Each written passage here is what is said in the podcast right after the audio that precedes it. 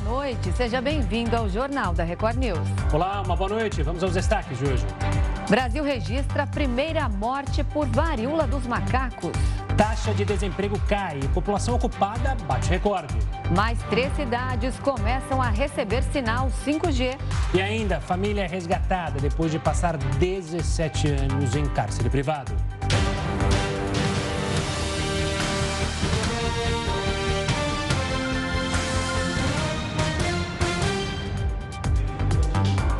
O Ministério da Saúde confirmou a primeira morte por varíola dos macacos no Brasil.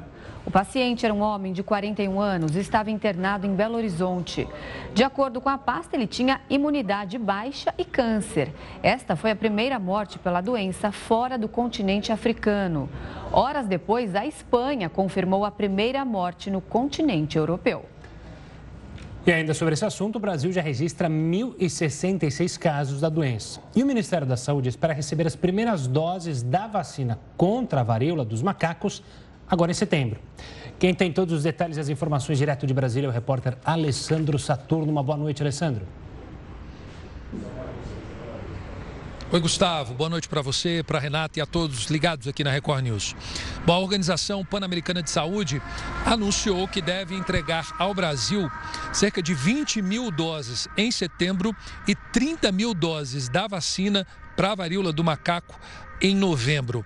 O Ministério da Saúde anunciou hoje, durante entrevista coletiva, que devem ser vacinados os profissionais da área de saúde e também as pessoas que tiveram algum contato com os infectados. Apesar de os casos estarem subindo, né, estarem em alta, o Ministério descartou a possibilidade de vacinação em massa. E hoje começou a funcionar o Centro de Operações de Emergência do Ministério da Saúde. A ideia desse centro é justamente acompanhar a situação epidemiológica dos casos de varíola do macaco em todo o país. Durante essa entrevista coletiva, o ministro da Saúde ainda fez questão de afirmar que o país está em ação, em combate em relação à varíola do macaco. O Ministério da Saúde segue de olho em todas as notificações que estão sendo feitas. Então, a orientação do Ministério ainda é: teve algum sinal, é, alguma, alguma característica da varíola do macaco, a orientação é procurar um posto de saúde ou um hospital mais próximo. Voltamos aos estúdios da Record News. Obrigada, Saturno. Daqui a pouco a gente volta a falar sobre isso, porque agora a gente vai falar sobre o desemprego no Brasil, que recuou e atingiu a menor taxa em sete anos. A população ocupada bateu recorde. De acordo com dados divulgados pelo IBGE nesta sexta-feira, a taxa de desemprego continuou com a trajetória de queda e fechou em 9,3% no trimestre encerrado em junho. Este é o menor percentual registrado desde dezembro de 2015 e representa um recuo de 1,8 ponto percentual com relação ao trimestre anterior. Apesar da queda, 10 milhões de pessoas ainda estão fora do mercado de trabalho. No trimestre anterior, esse número estava em 12 milhões. Já a população ocupada bateu recorde e alcançou o maior valor desde o início da série histórica, 98 milhões. O aumento da ocupação foi puxado por diversas atividades econômicas, com destaque para comércio, indústria e administração pública. Outro recorde atingido foi o de trabalhadores informais, que incluem pessoas sem carteira assinada, empregadores e por conta própria sem CNPJ. Este núcleo foi estimado em 39 milhões, o maior patamar do índice desde o início da série histórica em 2016, e 40% do total da população ocupada. Com relação ao salário, a pesquisa mostra que o rendimento médio real ficou em R$ 2.652, o que aponta a estabilidade em comparação ao primeiro trimestre de 2022. Já no acumulado do ano, o índice está em queda de 5,1%. E mais três cidades do Brasil receberam hoje o sinal da internet 5G. Os demais estados devem ter a tecnologia ligada até o fim de setembro.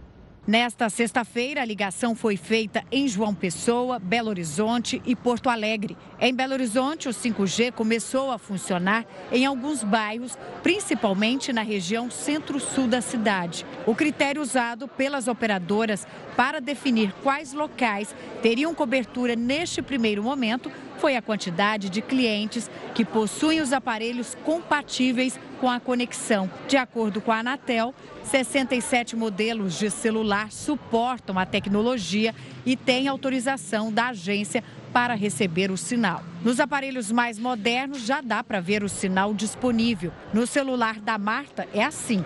E a expectativa da produtora de moda é de que a tecnologia ajude no trabalho já que ela depende da internet para produzir conteúdo. Para mim, o que melhorar é sempre bom, porque às vezes você está fazendo alguma coisa dentro do carro e você não consegue, às vezes, baixar alguma coisa dentro do carro, porque o carro, às vezes, atrapalha a, a própria estrutura do carro.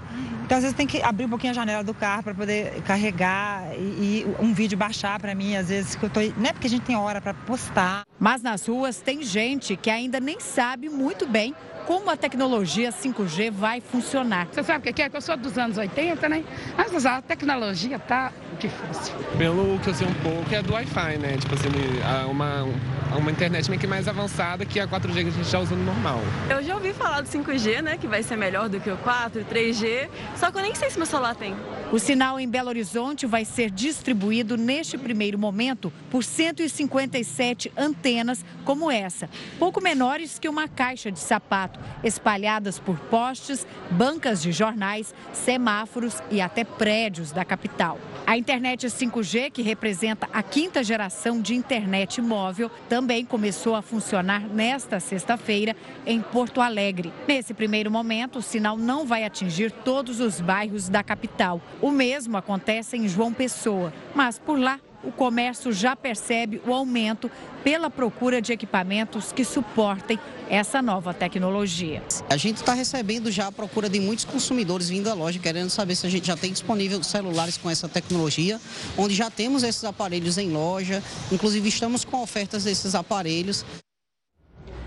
A inflação na zona do euro atingiu um patamar recorde de 8,9% em julho. De acordo com dados divulgados nesta sexta-feira pelo órgão de estatísticas local, o Eurostat, o salto foi impulsionado pelo alto custo da energia e a guerra na Ucrânia tem impactado os valores. Os países bálticos continuam com os maiores índices de preços. Na Estônia, por exemplo, a inflação chegou a 22,7%. E a gente retoma o assunto varíola dos macacos. Como a gente mencionou no início do jornal, o Ministério da Saúde confirmou hoje a primeira morte pela doença no Brasil. Para falar sobre isso, a gente conversa agora com a infectologista da Unicamp, Raquel Stutt. Doutora, uma boa noite, obrigado pela participação mais uma vez aqui conosco no Jornal da Record News. O quanto quem está em casa deve ficar preocupado com a informação divulgada hoje da primeira morte relacionada à varíola dos macacos? Boa noite, Gustavo, Renata, todos que nos acompanham aqui na Record News. Olha, a preocupação é no sentido, existe, mas particularmente no sentido de entender o que é esta doença, como a gente pode pegar essa doença e como fazer para evitar. Então, acho que é, nisso talvez né, a notícia uh, né, de que, da ocorrência, infelizmente, deste óbito, possa fazer com que haja uma divulgação também mais clara dos fatores de risco, de formas de transmissão e as medidas de prevenção, já que a vacina é algo que vai demorar aí, pelo que nós ouvimos, né, uh, do, quase que dois meses ou 40 dias para chegar. É, doutora, a gente sabe, pelo menos é o que a gente ouve falar, que a maioria dos casos, 95%, é de origem de, é, é, sexual. Mas até a gente noticiou aqui, já três crianças é, pegaram a doença, agora adolescentes também. É uma doença, esse vírus, ele já virou de transmissão comunitária? Bom, primeiro, eh, nós já temos a transmissão aqui né, eh, nas cidades, então não precisa mais de viagem nem nada. Temos uma transmissão comunitária, mas a gente precisa ter muito cuidado né, eh, ao deixar claro a forma de transmissão. A principal forma de transmissão ainda é o contato da pele né, com a lesão, né, pele com pele. O que muitas vezes acontece, Renata, é que a lesão uh, no início pode trazer confusão ou ou quem está com a lesão não valorizar. Ela pode parecer uma espinha ou até um pelo encravado logo no início, né, assim que aparece. Depois, né, essas lesões como estão sendo mostradas. Aqui é uma lesão que está sendo mostrada agora do surto africano, que o número de lesões é muito maior. Aqui no, no surto agora, né, desse, deste ano de 2022, a gente tem visto que a maior parte das lesões iniciam na pele de região genital ou perianal, se deu, né, na maior parte dos casos, como você comentou, através de um de contato sexual, e particularmente até de homens que fazem sexo com homens ou de bissexuais, através de um contato sexual, mas pelo contato íntimo de pele com pele, onde tem a lesão. Então, essa é ainda a principal forma de uh, transmissão. E qualquer pessoa que tenha um contato próximo, né, de pele com pele, onde tem a lesão, pode pegar a doença. Doutora, vamos lá. Uma pessoa que está com suspeita, que está com a varíola dos macacos, teve é, um contato com alguém que foi confirmado o caso, o que, que essa pessoa deve fazer? Porque a gente tem falado muito da doença, mas muitas vezes é, se escapa isso, né? Pô, peguei a doença, o que, que eu faço? Porque eu vou lembrar, né, na Covid-19, no início lá da Covid-19, muita gente falava, continue em casa e se é, sentir falta de ar, vá para o hospital. Isso foi mudando ao tempo, enfim, vamos falar varíola dos macacos. O que fazer? Estou com a doença, devo procurar ajuda, devo ficar é, isolado? Qual é a atitude correta? Bom, primeiro, né, que você perguntou em relação ao contato, né, Gustavo? Então, eu tive um contato ontem, próximo, íntimo, com uma pessoa que dois dias depois liga e fala: Olha, eu tô com a varíola do macaco, né, com monkeypox. E agora? Bom, a gente sabe que o período de incubação é de 20 até 21 dias. O que é período de incubação? É, eu tive contato, né, com alguém com a doença, ah, pode demorar até 21 dias para começar algum sintoma, ou sintomas de febre, muito cansaço, dor no corpo ou já o aparecimento de lesões. Então, eu devo ficar muito atento né, no meu próprio corpo e perceber se aparece alguma lesão e se foi um, o tipo de contato, de exposição, foi um contato mais íntimo, né, um contato sexual, prestar muita atenção no aparecimento de qualquer lesão em área genital ou em área perianal. Aparecendo qualquer tipo de lesão, mesmo que eu ache que é espinha, pelo encravado, um herpes que eu já tenho, mas está meio diferente, devo procurar um atendimento né, presencial para a coleta dos exames e devo me isolar, devo, não devo ter um contato próximo e íntimo com ninguém até que seja definido se, a, se aquela lesão corresponde a uma lesão de monkeypox ou não. E doutora, a doença, a partir do momento que você pegou a doença, ela se resolve sozinha? Qual que é a forma de tratamento? Qual o tempo de duração? Ah, Renata, a, a, doença, na maior parte das vezes, é uma doença leve. O que me incomoda, na maior parte das vezes, é a dor, principalmente a dor quando está bem na região genital mesmo, ou pênis, ou uh, na região uh, perianal. Ela uh, pode ser extremamente dolorosa e, às vezes, o controle da dor é, é difícil também. Mas é uma lesão que costuma, para a maior parte das pessoas, ela costuma ter uma evolução muito benigna, vamos dizer assim. mas o tempo né, que de cura, vamos dizer assim, desta doença pode chegar a quatro semanas. Então, até desde o início do aparecimento da lesão, a, e essa lesão faz, né, começa uh, inflamadinho, depois faz uma bolinha, depois essa bolinha faz uma casquinha e a casquinha cai. Eu tenho que esperar a casquinha cair e ter a pele boa embaixo para eu não transmitir mais. E esse período de começar a lesão, né, como se fosse uma espinha, até ter a pele nova de novo, né, até a casquinha cair, pode levar até quatro semanas. Claro que se a pele, se a, não tiver mais nenhuma lesão, todas as casquinhas caíram em duas semanas, ótimo, perfeito, a pessoa já não transmite mais. E doutora, a gente que está acompanhando viu o caso desse homem que morreu, ele tinha complicações. A gente consegue dizer quais são os fatores de risco para essa doença se tornar séria em um paciente? Haja vista que, pelo que se falam, vocês, cientistas, os estudos, ela tem uma letalidade muito baixa, né? Isso. Então, o que a gente conhece, né? Bom, primeiro que ela tem, esse surto agora tem diferenças em relação aos casos né, que acontecem na África, uh, mas de qualquer forma a mortalidade tem sido muito baixa fora da África, né? O Brasil foi a primeiro óbito hoje nesses quase 20 mil casos que nós temos no mundo e a Espanha o segundo óbito hoje. Ah, e nós sabemos que o risco de uma doença grave ele é maior, né? Ou ele particularmente está ligado uh, em três grupos: as crianças, gestantes e imunossuprimidos. Então, estes três grupos que uh, têm um risco maior de ter uma doença grave pelo vírus mesmo da monkeypox, e inclusive a indicação de tratamento específico né, com antiviral, uma medicação que nós ainda não temos no Brasil e que estamos aguardando né, que seja providenciado né, via Organização Mundial de Saúde, alguma coisa assim, o envio de uma quantidade dessa medicação para nós.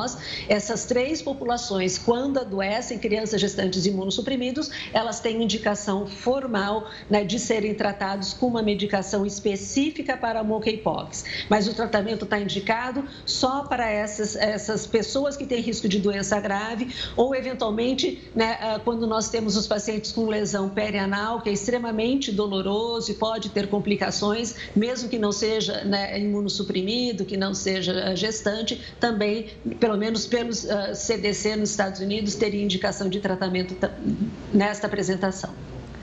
Doutora, só uma última questão. Vamos falar das vacinas. A gente já é, anunciou aqui hoje que o Brasil, então, espera receber essas 50 mil doses, 20 mil agora e depois mais 30 mil em novembro. Hoje o Ministério da Saúde se pronunciou dizendo que, é, por enquanto, só espera receber essas doses, que não vai fazer um acordo com algum laboratório, como o Butantan, por exemplo, para produzir essas vacinas. Você acha que será necessário é, que o Brasil produza vacina, uma vacinação em massa na população? Ah, é, será necessário e seria aconselhável né, e seria prudente, sim, que nós uma, tivéssemos uma fabricação nacional, não só para uh, a nossa população, mas para que a gente pudesse também auxiliar o combate desta doença, até se tiver né, para o mundo todo. Mas isso não significa que neste momento a gente tenha uma indicação para toda a população.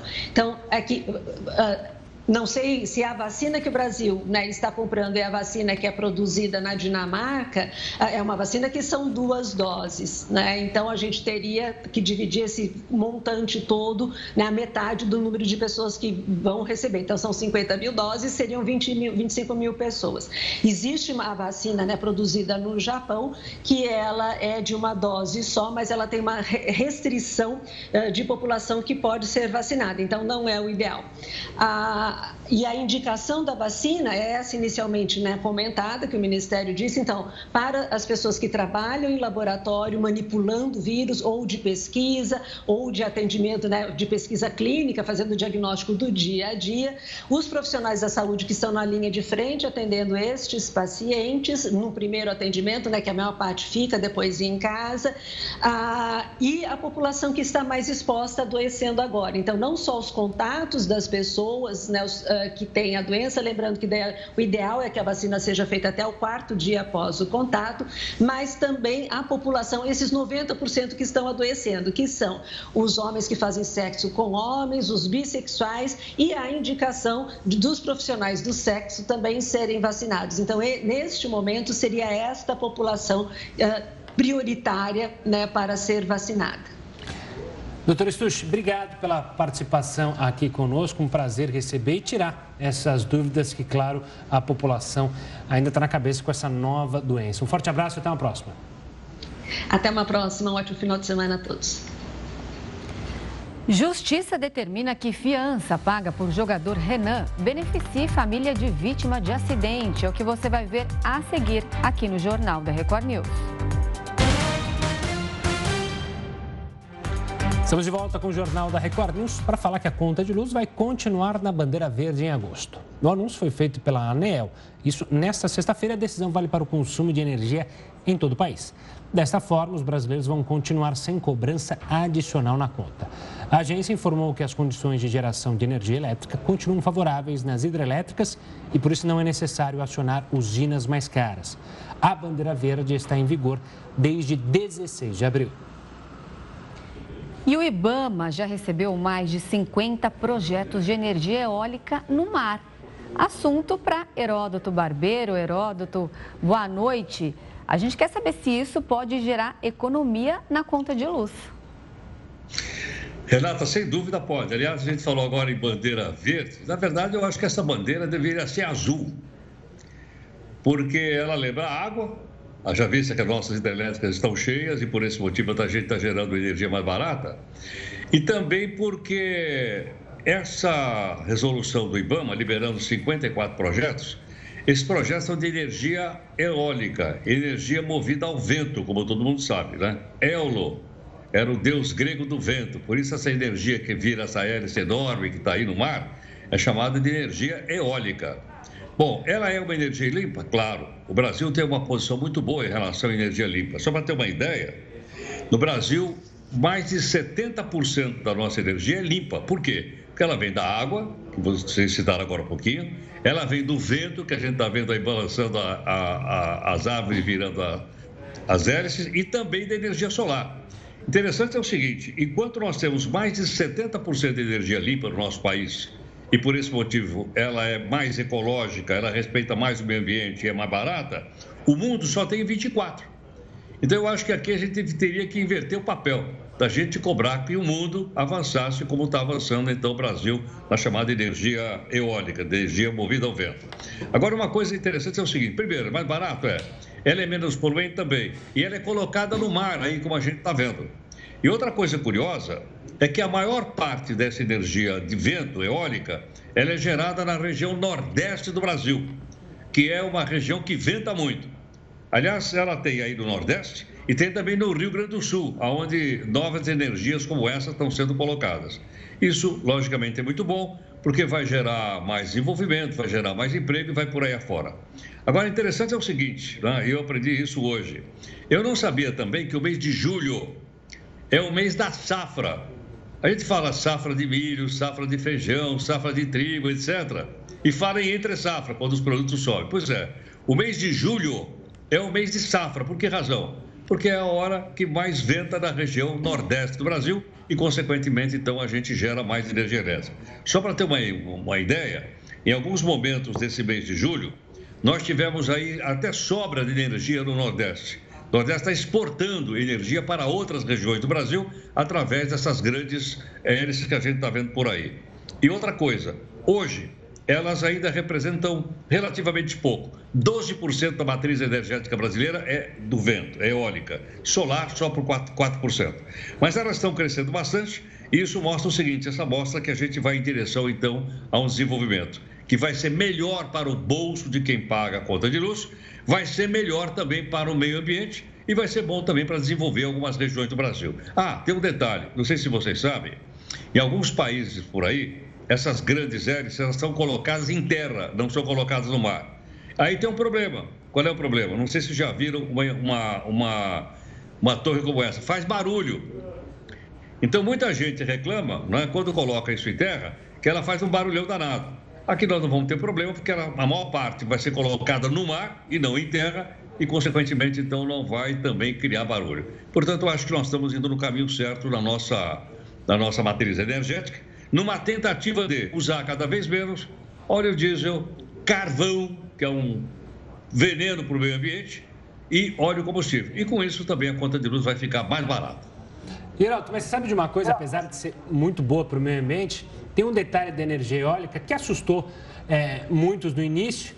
É, é, bem verdade que é um número pequeno se comparado a outros acidentes, mas ela causa, infelizmente, mortes de aves migratórias que acabam justamente sendo atingidas pelas turbinas. Segundo os principais estudos, esse número é pequeno se comparado a outro tipo, outros tipos de mortes que as aves é, estão ali é, predadores ou qualquer outro tipo de situação. Mas é algo que tem que se ficar atento justamente na hora de decidir onde colocar. Por isso, né, até mesmo é, a participação do IBAMA na decisão onde colocar essas aéreas, porque pode atrapalhar justamente as aves migratórias. Olha que dado interessante. Também fiquei surpreso quando soube disso. Olha, Gustavo, não sabia disso. Agora é interessante, a gente até mostrou agora algumas usinas funcionando. As hélices viram muito devagar. Né? Se elas virassem mais rápido, provavelmente o estrago, como você lembrou agora, seria maior para as aves em geral. Ela vira muito devagar. Eu já tive a oportunidade de ver, não no Brasil, já tive a oportunidade de ver fora do Brasil. Elas viram bem devagarinho. Mas eu acho que é uma coisa a ser considerada. Agora, comparando né, com outros uh, efeitos que a gente provoca no ambiente, salvo as aves, que a gente tem que cuidar delas também, sem dúvida alguma, eu acho que elas são menos impactantes do que, por exemplo, se a gente, em vez de colocar uma usina eólica como essa que a gente está mostrando, a gente colocasse uma usina de carvão, por exemplo, em que a gente estaria liberando cada vez mais uh, gás de efeito estufa e nós iríamos sentir, nós estamos falando do mundo inteiro. Hoje, por exemplo, na Europa, eu estive olhando também agora há pouco no noticiário, as temperaturas estão altíssimas. Por que razão? Por causa do chamado aquecimento global. Então, a energia do vento, da água, do sol, elas não provocam o chamado efeito estufa que outras usinas que tem na China, em primeiro lugar, nos Estados Unidos, em segundo lugar, na Europa, em terceiro lugar, elas provocam o chamado efeito estufa. Então, uh, provocado principalmente pelo carvão. Aí a outra alternativa seria energia nuclear, com todas aquelas consequências de perigo que a gente sabe né, e que a gente muitas vezes fica preocupado. Exatamente, a gente tem que procurar o mínimo de impacto haverá sempre o impacto, afinal, é muita gente na Terra e a gente acaba causando impacto nesse planeta. Só, só um detalhezinho. Quando essas 54 projetos estiverem à frente, 70% da energia do país poderá ser de origem eólica. 70%. Quer dizer, com água, luz e sol, nós não vamos precisar de nenhuma usina térmica funcionando e provavelmente isso não vai estourar na conta de luz da gente no final, no final do mês. É verdade que a maior parte delas ainda estão para serem implantadas, mas algumas já estão funcionando. É bom, e quando implantar, a gente serve de exemplo e forçar os outros países, principalmente os poderosos que gostam de apontar para os países emergentes o dedo, para também seguirem a lição. Heraldo, tá liberado. Sextou para você. Grato, grato, gente. Bom final de semana. Você também, Bom um fim de semana. Tchau, tchau. Tchau, tchau. O Tribunal de Justiça de São Paulo determinou hoje que o valor da fiança paga pelo zagueiro Renan seja transferido à viúva do motociclista atingido pelo carro do jogador. Familiares de Eliezer Pena, que morreu no acidente, concordaram com a decisão. A viúva dele deve receber a quantia de 242 mil reais depositados pelo jogador na próxima segunda. O acidente aconteceu no último dia 22. O jogador pertence ao Palmeiras e estava emprestado ao RB Bragantino. E olha, agora a gente vai para o Rio de Janeiro falar de uma história inacreditável, né? História digna de filme de terror. Durante 17 anos, mãe e dois filhos ficaram presos dentro de uma casa na zona oeste da cidade. E o responsável seria o próprio marido e pai das vítimas. O repórter Pedro Paulo Filho acompanha esse caso. Pedro, boa noite. Qual foi o desfecho dessa história terrível, hein? Olha, Renata, foi uma denúncia anônima feita à Polícia Militar que levou os agentes até esse endereço onde as vítimas estavam presas, no bairro de Guaratiba, na zona oeste da cidade. Elas foram resgatadas. Mas essa história ainda está longe do fim, viu? Bom, antes de tudo, uma boa noite para você, boa noite, Gustavo, e a todos que acompanham o jornal da Record News. Dentro desse imóvel, as vítimas foram encontradas amarradas, sujas e com sinais de desnutrição grave e desidratação. Essas pessoas estavam sem comer havia três dias. Eram mãe e dois filhos com idades de 19 e 22 anos, mas que aparentavam ser crianças, tinham pouco desenvolvimento. Também a suspeita de algum tipo de deficiência intelectual. Eles precisaram ser resgatados no colo, foram levados para um hospital da região e agora vão precisar passar por um longo acompanhamento nutricional, também psicológico e psiquiátrico. De acordo com a denúncia, essas vítimas passavam a maior parte do tempo acorrentadas. O responsável por isso, o pai e marido dessas vítimas foi identificado como Luiz Antônio Santos Silva. Ele foi preso em flagrante. Agora vai responder pelos crimes de cárcere privado, tortura e maus tratos. De acordo com a mulher, ela contou aos policiais que o marido a proibia de trabalhar e que os filhos nunca pisaram numa sala de aula. Para a família, eles estavam mortos. Renata e Gustavo. É uma história chocante. Pedro, como a gente mencionou, como você contou, foram 17 anos em cárcere, cárcere privado. até que ocorreu essa denúncia anônima. Os vizinhos nunca perceberam nada. Por que essa demora tanta para a gente é, conseguir libertar essa família? Olha, eles perceberam sim, Gustavo. Na verdade, é, durante os anos, eles tentavam repassar alimentos para essas pessoas, mas sempre quando tentavam é, chegar mais perto, se aproximar pelas frestas do portão, ou a comida era jogada fora pelo marido e pai das vítimas, ou então as próprias vítimas tinham medo de receberem aquilo e depois sofrerem algum tipo de ameaça ou algum tipo de agressão. Fato é que os vizinhos também relataram que esse homem, o Luiz, ele era conhecido conhecido por colocar músicas no volume muito alto, supostamente para tentar abafar os pedidos de socorro da família. Só que há pelo menos dois anos, os vizinhos comunicaram isso, fizeram essa denúncia sobre esse caso ao Conselho Tutelar. Desde então, esse caso está envolto de polêmicas. O Conselho Tutelar disse que acionou a Vara da Infância e da Juventude, o Ministério Público e a Polícia Civil. A Polícia Civil disse que o caso passou por duas delegacias e que acionou o Ministério Público. E que agora a Corregedoria da instituição abriu um inquérito para apurar as circunstâncias desse caso. O Ministério Público disse que soube da situação e que depois recebeu a informação de que o Conselho Tutelar havia tomado providências. Desde então, não recebeu atualizações sobre o caso. Já a vara da infância e da juventude, num primeiro momento, disse que o caso estava sob segredo de justiça. Agora, à noite, o Tribunal de Justiça deu uma outra versão, disse que não havia segredo e que ah, poderia acompanhar, a gente poderia acompanhar todo o processo através da internet. Mas o número do processo para fazer esse acompanhamento, na verdade, é sobre a prisão em flagrante feita ontem desse homem, não necessariamente sobre os passos que foram tomados ao longo longo desses últimos dois anos. Fato é que, ao longo de dois anos, pelo menos, as autoridades souberam que algo estava acontecendo e nada efetivamente fizeram pelas vítimas. Gustavo e Renata.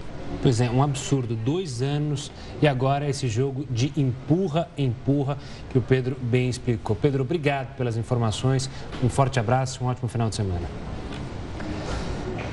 por causa do preço alto da gasolina, o número de conversões para o GNV aumentou. A gente tem mostrado o quão perigoso teve uma explosão no Rio de Janeiro. Da, daqui a pouquinho a gente fala mais sobre isso. Jornal da Record News de volta com os preços dos combustíveis em alta nos últimos meses. A, com as conversões de veículos para o gás natural veicular cresceram aqui no Brasil. O GNV se tornou uma opção para os brasileiros em 2022 principalmente para fugir da disparada dos preços dos combustíveis que aconteceu durante a pandemia. Em relação a 2020, houve um crescimento expressivo nas conversões de carros. De acordo com dados do Ministério da Infraestrutura, o aumento foi de 56,7% na procura e instalação, só no primeiro semestre. A diferença é de mais de 182 mil veículos. Vários motoristas decidiram fazer a mudança para o gás veicular pelo custo-benefício é possível sentir a diferença na hora de pagar para abastecer. 120 reais eu rodo aí 300, 350 quilômetros na estrada. O que eu gasto no GNV é, não chega nem aos pés do que eu gasto com combustível. É, chega a ser o dobro de, de, de, de, rodagem de KM, né? Com a redução do ICMS estadual e dos preços da gasolina no último mês, a diferença de valores em relação à gasolina e etanol diminuiu. Apesar disso, ainda há diferenças. O GNV acaba saindo mais em conta. Se na bomba fica mais barato, o custo para a instalação do kit completo acaba pesando no bolso do motorista. O valor aproximado para a mudança pode ultrapassar 5 mil reais. É o que explica o engenheiro mecânico Denis Marum. Por exemplo, um carro com GNV ele precisa de um reforço na suspensão traseira, né, que é colocar uma mola. Os cilindros pesam um pouco no carro, então há um desgaste maior de pneus.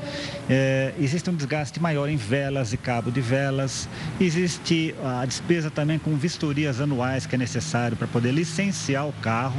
Apesar dos benefícios, sem a manutenção correta, os riscos podem ser grandes. O motorista precisa ficar atento às orientações de segurança, como, por exemplo, os cuidados na hora do abastecimento e também os prazos de vistoria.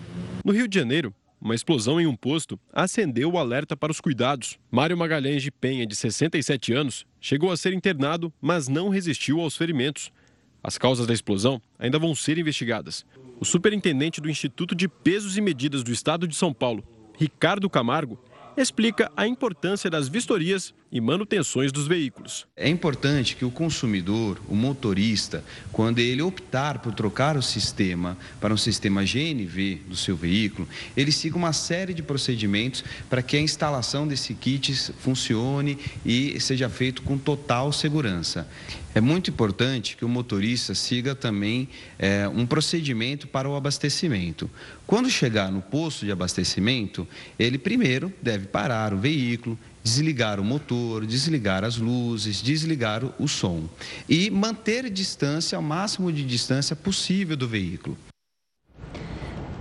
E ainda falando sobre os combustíveis, a Petrobras anunciou um corte no preço do querosene e da gasolina de aviação.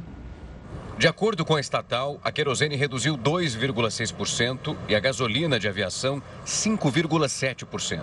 Os novos preços passarão a valer a partir da próxima segunda-feira. A Petrobras comunicou que os reajustes de preços dos combustíveis são feitos mensalmente e definidos por uma fórmula contratual negociada com as distribuidoras. Antes da queda, a Associação Brasileira das Empresas Aéreas apontou que o preço dos combustíveis já acumulava uma alta de 70% entre janeiro e julho deste ano. Para quem busca por viagens, esse alto custo é sentido no bolso. O valor dos combustíveis representa mais de um terço dos custos das companhias aéreas.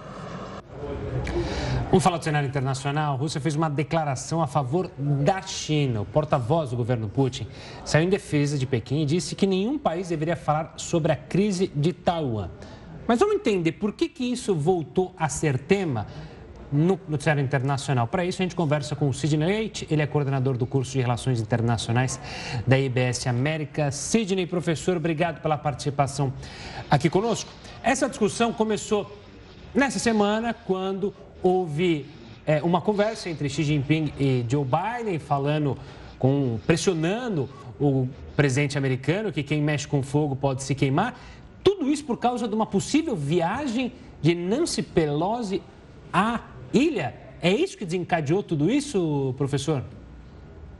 Bom, é, em primeiro lugar, um forte abraço para você, Gustavo, e para Renata. Um grande prazer estar aqui na Record News. Sim, porque a política, a estratégia da China em relação a Taiwan, que a China considera como uma das suas províncias, né?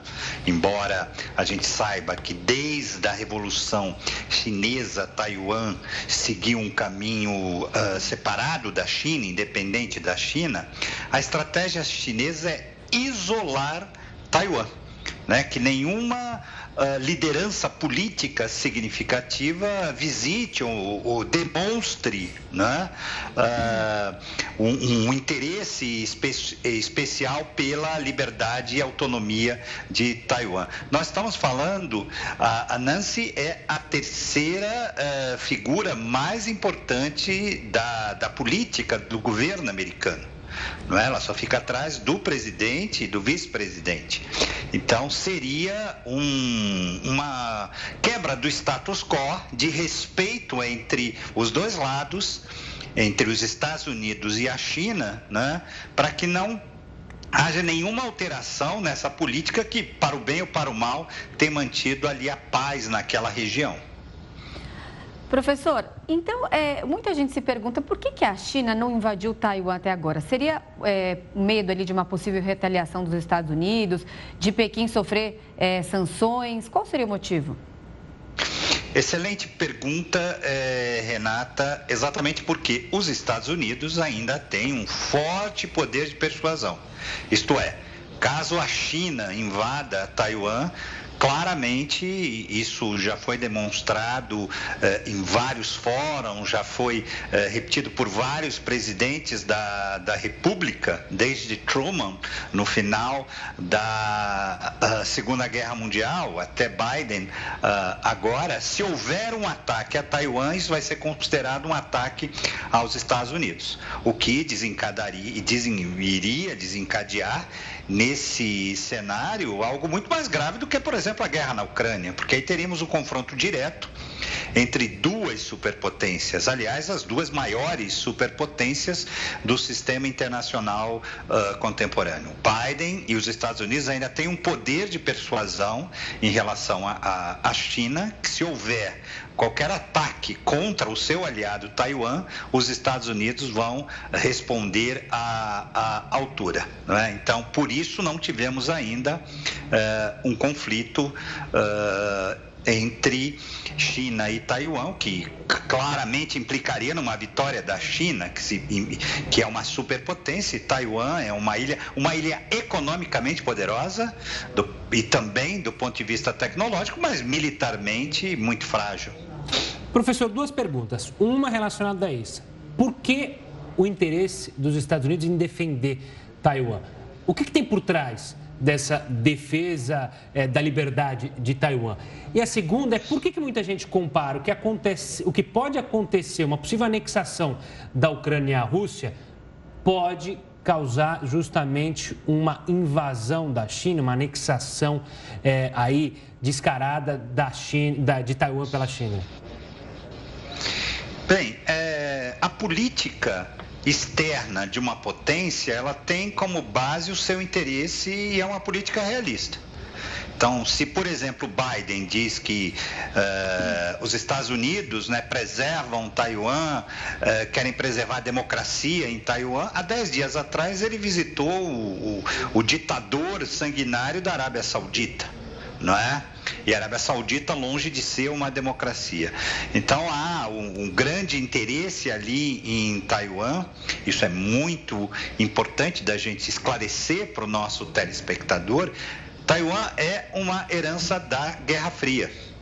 Né? A Formosa que foi uh, o primeiro nome né, desse, desse país que se tornou independente da China, quando o governo uh, chinês é derrotado pela Revolução, ele foge e ocupa uh, essa ilha. E ali os Estados Unidos investiram na economia de Taiwan. Taiwan hoje é uma das 20 maiores economias do mundo em por exemplo, exatamente por esses, é, esses investimentos. Mas a questão não é econômica, é política, é dos Estados Unidos demonstrar que tem ainda poder, capacidade de liderar o sistema internacional e exercer a sua influência não é, sobre uma ilha pequena, mas, uh, enfim, uh, do ponto de vista político significativo e ao lado do seu, do seu hoje grande rival, que é a China. Então, o interesse norte-americano é um interesse do poder, é um interesse da política realista dos Estados Unidos de, de, de demonstrar poder e controle sobre o sistema internacional.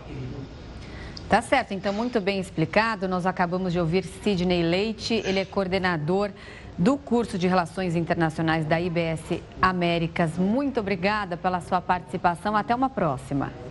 Até uma próxima, Renata e Gustavo. Um grande prazer conversar com vocês. Prazer é nosso. Uma ótima noite, professor.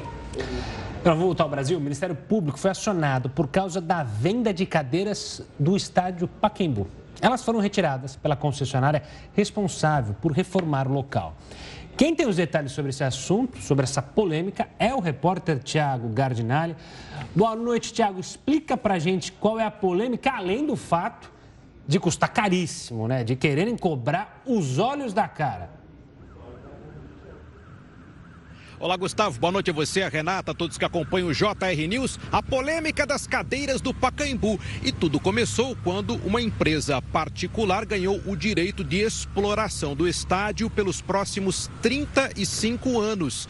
Essa empresa fará investimentos em reformas, na construção de um edifício, de um novo espaço para eventos. Então, a empresa começou a reforma com a retirada de parte das arquibancadas. E as cadeiras que seriam descartadas foram doadas para uma famosa loja de móveis aqui de São Paulo. Que por sua vez criou uma promoção no seu site. Colocou as cadeiras à venda com preços entre R$ 1.500 e 1.800 reais. Então, o Ministério Público foi acionado e a denúncia seria de uma suposta eh, violação ao patrimônio histórico e arquitetônico da cidade de São Paulo, aqui do estádio do Pacaembu. Então, a empresa divulgou uma nota se defendendo. A Alegra Pacaembu que a concessionária diz o seguinte, que o reaproveitamento das cadeiras evitou o seu descarte, dando a elas um novo propósito. O lucro da comercialização será revertido para a Fundação Gol de Letra, uma organização da sociedade civil sem fins lucrativos que desenvolve projetos educacionais para crianças e adolescentes.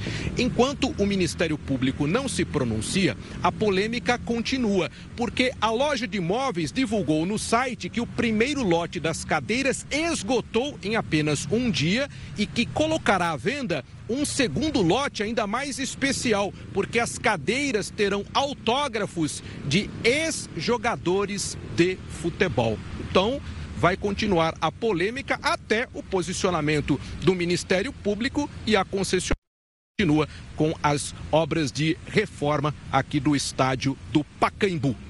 Gustavo e Renata. Tá certo, só o Thiago Cardinale que tem condições de pagar por esse valor, né? Porque eu, infelizmente, adoro ali aquelas cadeiras. É, assumo que pulei muito em cima delas em jogo do Corinthians. Não deveria fazer isso, mas fazia, já que era um jovem alucinado com as defesas de Ronaldo ainda no gol do Corinthians. Mas para comprar, só se eu pedir dinheiro emprestado para você, Thiago. Tá certo que elas carregam um valor histórico aí, mas você pagaria, Thiago, quase dois mil reais numa cadeira dessa aí? Bom, Renata, o caro e o barato é relativo, né? Depende é, do torcedor, da vontade que cada um tem de ter a cadeira dentro da sua residência, né? Eu, no caso, não pagaria, mas acho que muitos torcedores pagariam um valor até mais alto para essas cadeiras, que inclusive algumas delas serão colocadas até em leilão no site da loja. Tá certo, Tiagão. Forte abraço e um ótimo final de semana. E a Agência Nacional de Transportes Terrestres suspende linhas de ônibus da Itapemirim. O Jornal da Record News volta já. Uma nova versão da vacina tríplice viral, que protege contra o sarampo, a cachumba e a rubéola, pode passar a ter eficácia também contra a Covid-19. Cientistas da Universidade de Ohio, nos Estados Unidos, combinaram o imunizante contra a cachumba e o novo coronavírus. E os resultados mostraram promissores. O estudo também descobriu que a imunidade é ainda maior quando a dose é aplicada de forma nasal. E o presidente da Ucrânia, Volodymyr Zelensky, visitou um dos portos do Mar Negro nesta sexta-feira, uma semana após assinar o acordo para o escoamento de grãos pela região. Zelensky acompanhou as equipes que carregavam os terminais da cidade de Chornomorsk, em Odessa, para reiniciar a exportação dos produtos ucranianos. Na semana passada, Kiev e Moscou concordaram em criar rotas seguras no Mar Negro para o embarque de toneladas de grãos retidos desde o começo da guerra. O compromisso, que deve ajudar a aliviar a crise alimentar global, foi mediado pela Turquia e por membros da Organização das Nações Unidas. Ele é válido por 120 dias. Até o momento, nenhum navio deixou os portos no sul do país. As partes têm agido com cautela diante dos cuidados com a segurança das tripulações. Mas durante a visita a Chornomorsk, Zelensky sinalizou que as exportações devem começar assim que receber a confirmação de Istambul e da ONU. Em meio aos avanços para a retomada do transporte de grãos, também nesta sexta-feira, a Rússia e a Ucrânia trocaram acusações sobre a autoria do bombardeio a uma prisão na cidade de Olenivka, na região de Donetsk. De acordo com o Ministério de Defesa russo, o ataque teria partido de Kiev e matado pelo menos 40 prisioneiros de guerra ucranianos mantidos por Moscou no local. Em seguida, a Ucrânia negou que tem atacado o centro de detenção. O país ainda afirmou que os russos teriam feito o bombardeio para tentar culpar os ucranianos de crime de guerra. Não foi possível confirmar nenhuma das informações de forma independente. O preço da gasolina caiu pela quinta semana seguida e chegou a R$ 5,74 nos postos. Segundo o último levantamento da Agência Nacional do Petróleo, o combustível ficou 15 centavos mais barato no período de 24 a 29 de julho. O litro passou de 5,89 para 5,74, ou seja, houve uma queda de 2,5%. O valor é o mais baixo registrado desde junho do ano passado. E o governo federal suspendeu as linhas de ônibus da Itapemirim mais uma vez. A Agência Nacional de Transportes Terrestres tomou a decisão porque a empresa enfrenta um processo de recuperação judicial. Segundo o texto publicado no Diário Oficial, esta é uma medida cautelar válida até que a empresa seja julgada ou até que seja cadastrada uma frota compatível com as linhas que serão reativadas.